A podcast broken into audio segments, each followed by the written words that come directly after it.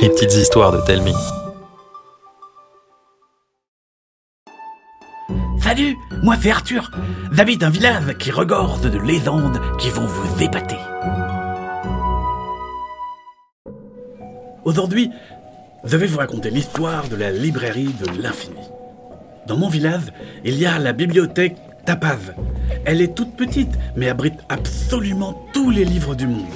La preuve, si un ouvrage n'est pas en rayon, Marc disparaît quelques minutes et réapparaît avec le livre. Incroyable, non? Eh bien, figurez-vous que dans la réserve de Marc, il y a une porte cassée qui mène à une pièce secrète, remplie de livres.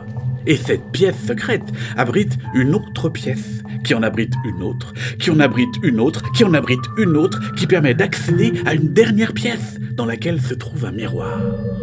Si l'on utilise la bonne formule magique, sa glace ondoie comme la surface d'un lac, ouvrant un accès vers la grande bibliothèque.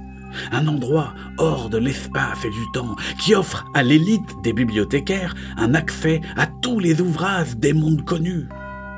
Finalement, ce n'est pas si étonnant qu'avec ça, Marc puisse nous prêter tous les livres que l'on veut. On est plutôt chanceux, non?